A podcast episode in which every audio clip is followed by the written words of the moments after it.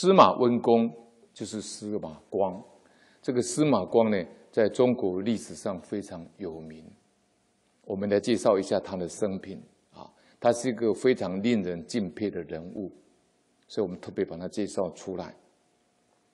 司马光呢，他字君实，号乙守，山西呢运城人。他是北宋的政治家、史学家，还宋仁宗呢的时候的进士。那么在宋神宗的时候呢，王安石变法，司马光反对，啊。那么他曾经呢，在皇帝面前呢，跟王安石辩论，啊，他就是跟宋神宗讲呢，祖宗之法不可变，因为宋神宗还是支持王安石变法嘛，啊，那么后来他就离开朝廷，离开朝廷以后呢，这十五年之间，他并没有心灰意冷，他投入呢编篡这个《资治》。通鉴，所以我们前面有讨论过，塞翁失马焉知非福，啊，就是这个意思。祸福是相依的，你看起来他是啊，这个失失宠，好像是得不到皇帝的支持，但相对的成就了他的历史的这个记住，这是通鉴。我们讲说立功、立德、立言，啊。这个司马光确实有做的这三点，他的德行非常好，他也有功绩，啊，对当时的这个民众也非常的好，啊，立功立德，他立言，立言就是《资治通鉴》这本史书非常了不起，那么他编《资治通鉴》非常用功刻苦，勤奋努力。他自己说呢，日力不足，继之以业啊，也是日以继夜的在做。啊，后来新党呢，啊被罢黜以后呢，他又恢复宰相，但是做了八个月以后呢，他就病死了。他可以讲说，为了《资治通鉴》这个舍报往生。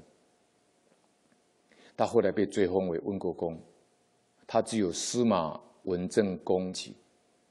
那么他一生非常精彩，我给他综合，他总共呢有八大特别事迹。第一，他编撰呢《资治通鉴》，啊，编撰《资治通鉴》。那么他为什么要编这个《资治通鉴》呢？就是要作为统治者的借鉴。啊，我们老和尚呢在推荐啊《秦时制要》，当然《秦时制要》是摆第一了。哦，它的。这个高度跟它的重要性呢，是超过《资治通鉴》的。但是如果你研究历史的人不研究《资治通鉴》，那就不懂得历史啊。所以这本《资治通鉴》对中国的历史影响非常大。他从呢啊这个跟宋英宗的报告啊，他把这个从这个战国时代开始写写到。秦国的通鉴八卷呢，他呈给宋英宗，宋英宗呢支持他继续修，并提供费用以及增加人员。那么宋宋神宗呢啊，还帮他题字，有鉴以以往事，以知以治道，并赐书名呢《资治通鉴》，并且呢宋神宗呢为他写序文。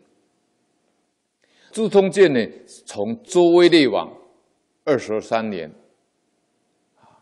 一直到五代后周世宗显德六年，共总共记载了十六个朝代，一千三百六十二年的历史。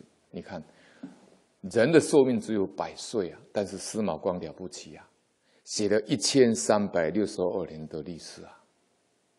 这是超越他的生命了，啊！历经了十九年的编辑完成，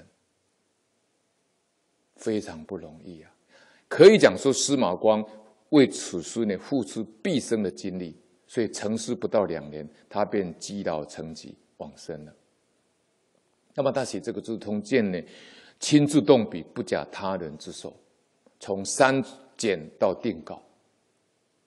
清代的学者呢，王明胜说呢：“此天地间必不可无之书，亦学者必不可不读之书。”就是啊，《资治通鉴》呢，司马光的贡献。那么第二个呢，他不得誑语，也就是司马光本身呢非常诚实，他不誑语。他受他父亲教育的影响。所以以前的家家学，啊，家道、家业、家风，你看他的一生的诚信，受他父亲的影响非常大。所以这个可以讲说典型的扎根教育、《弟子规》教育。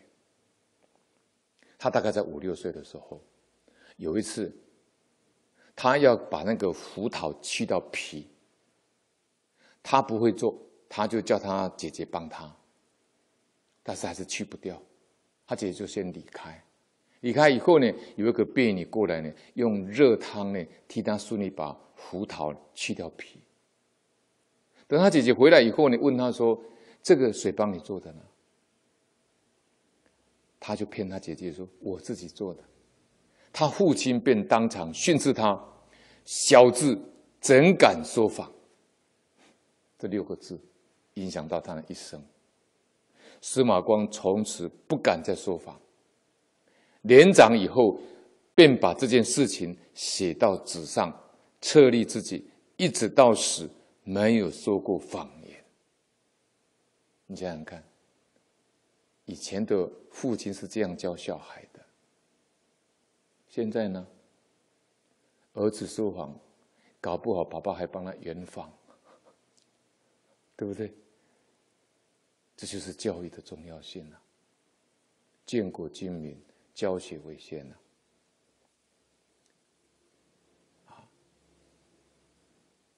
他写到纸上这张纸呢，宋邵雍呢的儿子邵伯温呢曾经看过这张纸。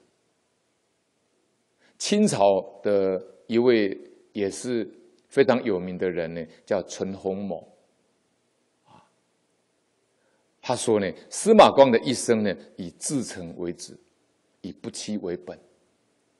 所以呢，后人对司马光盖棺论定之疑呢，是一个字诚。所以这个诚，老法师又讲，至诚心。这个诚字一字呢，其实它是相应菩提心的。啊，那么第三点，大家都能耳熟能详，司马光呢，破缸救友。啊有一次，司马光跟小伙伴呢在后院里玩耍，院子里面有一口大水缸，里面都装满了水。有一个小孩爬到缸缸的旁边去玩，一不小心掉到水缸里面去了。缸大水深，眼看那个小孩子快灭顶了，别的小孩子一见出事，吓得边哭边喊，跑到外面向大人求救。司马光看到以后，急中生智。啊！从地上捡了一个大石头，就使劲的向水缸扎气，嘣一声，水缸破了，缸里面的水流出来，被淹水的小朋友呢也得救了。小小的司马光遇到事情沉着冷静，从小就是一副小大人的样子。这件事情使司马光呢出了名。听说当时东京跟洛阳有人把这件事情画成图画，被人广泛流传。这个是第三个呢，司马光破缸救友。第四个呢，诚信卖马。啊，司马光呢要卖一匹马，那么这匹马呢，它的毛色呢纯正漂亮，高大有力，性情温顺，只可惜夏季夏天的时候会有秽病。司马光对管家说：“呢，这匹马夏季有秽病，这一定要告诉，要告诉给买主听。”管家就笑了说：“呢，哪有人像你这么笨呢？我们卖马怎么可以把人家看不出来毛病说出来呢？”司马光不认同管家的看法，对他说：“一匹马多少钱事小，对人不讲真话，坏了做人的名声事大。”我们做人必须要诚信，要是我们失去了诚信，损失将很大。啊，这个让我们很佩服啊。第四个，他诚信卖马。那么第五个呢？他低调淡泊。他虽然官当这么大，但是他很低调。他性情淡泊，不喜欢奢华。他在写给他的儿子啊《训俭示康》这个文章中里面提到，他说他小时候呢，他长辈给他买华丽的衣服穿，他总是很害羞，脸红，把它脱下来。啊，后来在宝元年间呢，他中举时呢。得到宋仁宗皇帝接见，那当时呢，酒席宴上呢，每个人桌上都要插鲜花，而且肆无忌惮的喜气其乐，唯独司马光呢，正襟危坐，啊，也不愿意带花。后来旁边人跟他讲说：“这是皇帝赐的，你不得不插。”他才勉为其难的呢，啊，才把这个花带上去。那司马光家里有个老仆呢，一直都称司马光叫君使秀才，因为司马光字君实嘛，他就称他叫君使秀才。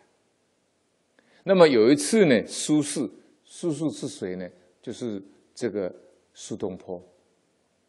他的父亲呢叫苏洵，啊，他的弟弟呢叫苏辙，他们在宋朝称为三苏，非常有名的文学家。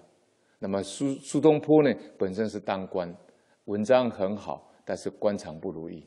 哈，司马光比他如意啊，但但司马光他有受宠若惊的这种羞耻啊，啊，那他的老婆都称他叫君使秀才。那么有一次苏东坡来访了，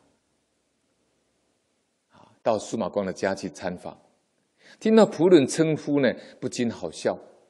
就开开玩笑说呢，你家主人不是秀才了，已经是宰相了，大家都称他叫军使相公了。你看他宰相还这么性情淡泊不奢华，老仆大吃一惊呢。以后见到司马光呢，就毕恭毕敬的尊称叫军使相公，而且很高兴说呢，幸亏呢苏大学士教导我。结果司马光听了以后跌了一跤，摔在地上，讲一句话：“我家这个老仆呢，活活被子子胆呢教坏了。子胆就是苏东坡的这个字。苏东坡呢，他私宿字子胆，号东坡居士。我们都一般都称苏东坡，哎，他又叫苏子胆啊，苏轼哈，他是四川的。”那么第六个呢，司马光的第六个特点呢，就是坚不纳妾。北宋那个时候的士大夫呢，生活都很富裕，有纳妾续妓的风尚。司马光是跟王安石还有叶辉一样，罕见不纳妾的人，也不除妓。他婚后三十一年呢。他的妻子张夫人一直没有生育，司马光并不放在心上，也没有想过说要纳妾生子。那张夫人急得半死。有一次呢，他就暗地里背着司马光呢，啊，去买了一个美女，悄悄的呢，把她安置在这个卧室里面，然后自己再借故呢外出办事。司马光呢，见了以后呢，不加理睬，他就到书房去看书了。那这个美女呢，就跟到书房了。那么一番搔首弄姿以后呢，就取了一本书，随手翻了一翻，娇滴滴的问说呢：“请问先生，忠臣是什么书啊？”司马光呢，离他一丈。看，你看他离他一丈哦，板起面孔。拱手答道：“忠臣是尚书，是官职，不是书。”这个美女呢，觉得很无趣，她就有点大失所望离开了。这个叫什么？见色不淫呐！啊，他就有这个羞耻的功夫啊，所以他坚持不纳妾。那么第七呢，点地啊葬妻。司马光在编修《资治通鉴》的时候，他的居住的地方非常简陋，于是呢，另外再辟一个地下室，那么读书其在里面读书。当时的大臣呢，王拱辰呢，也住在洛阳。他的宅地呢，就是他的住家呢，非常豪奢。中堂呢，建屋三层，最上一层叫朝天阁，所以当时洛阳人就戏称了“王家传天呢，司马入地”。啊，司马光的妻子去世以后呢，清贫的司马光无以为账。拿不出钱来给妻子办丧事，这你相信吗？当一个宰相没有钱帮妻子办丧事，但是这是事实啊，历史的事实啊。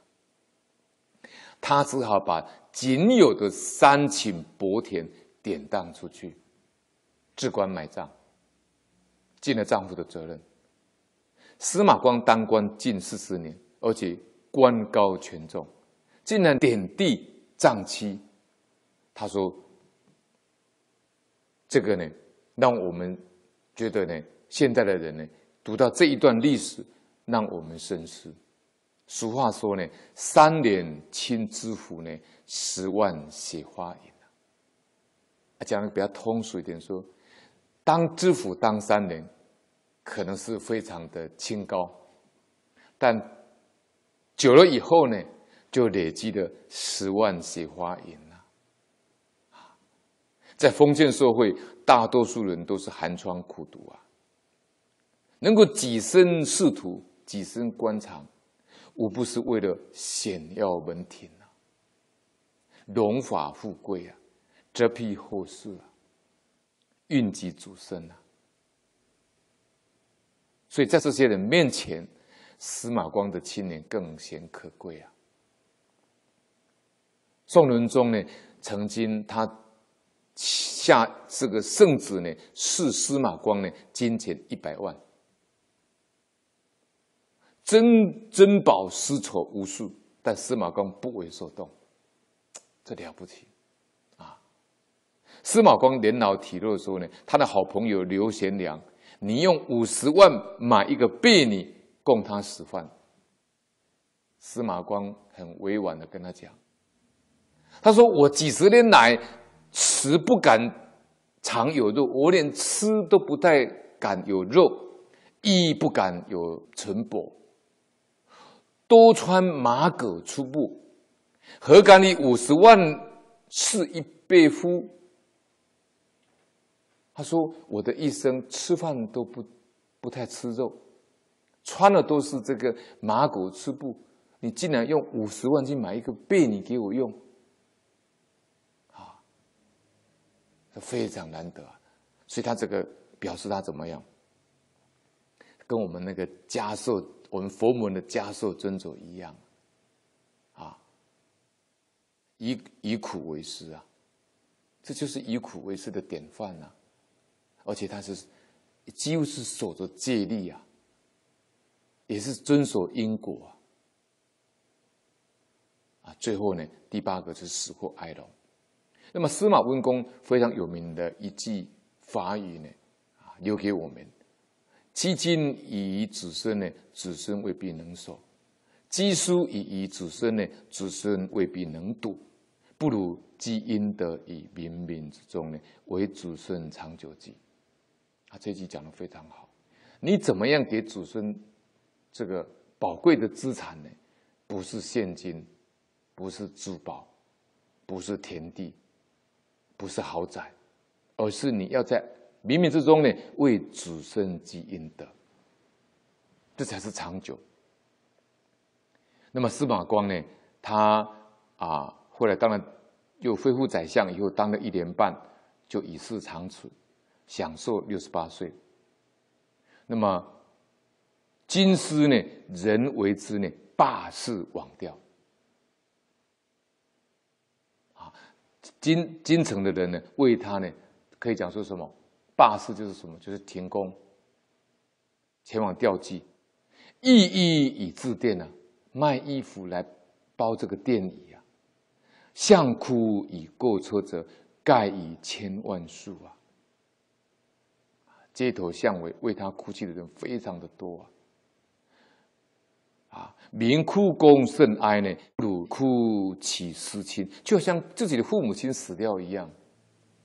四方来会葬者，盖数万人，有数万人来送葬，所以公道自在人心。啊，家家挂像，患死必助。家家都什么挂他的像，然后呢，患死必助，一定给他供养，这了不起啊！啊。